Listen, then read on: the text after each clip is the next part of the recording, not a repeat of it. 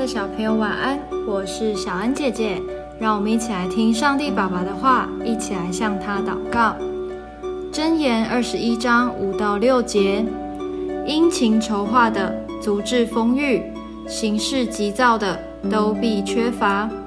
用诡诈之舌求财的，就是自己取死。所得之财，乃是吹来吹去的浮云。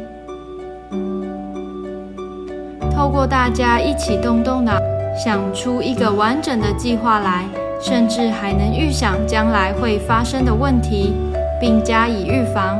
这就是今天经文所说的殷勤筹划。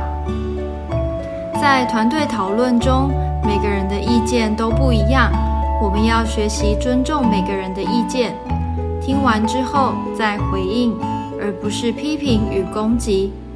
而当自己所说的意见不被接受时，也要有度量来接受别人的建议哦。每个人都可以贡献出自己的想法，透过一次次的讨论与修正，能让计划越来越完善。最后的美好结果，可是大家一起共享的。我们一起来祷告，亲爱的主。求你让我在做事之前都能先静下心，好好的规划，也能虚心听别人的建议，把事情做到最好。奉主耶稣基督的名祷告。阿门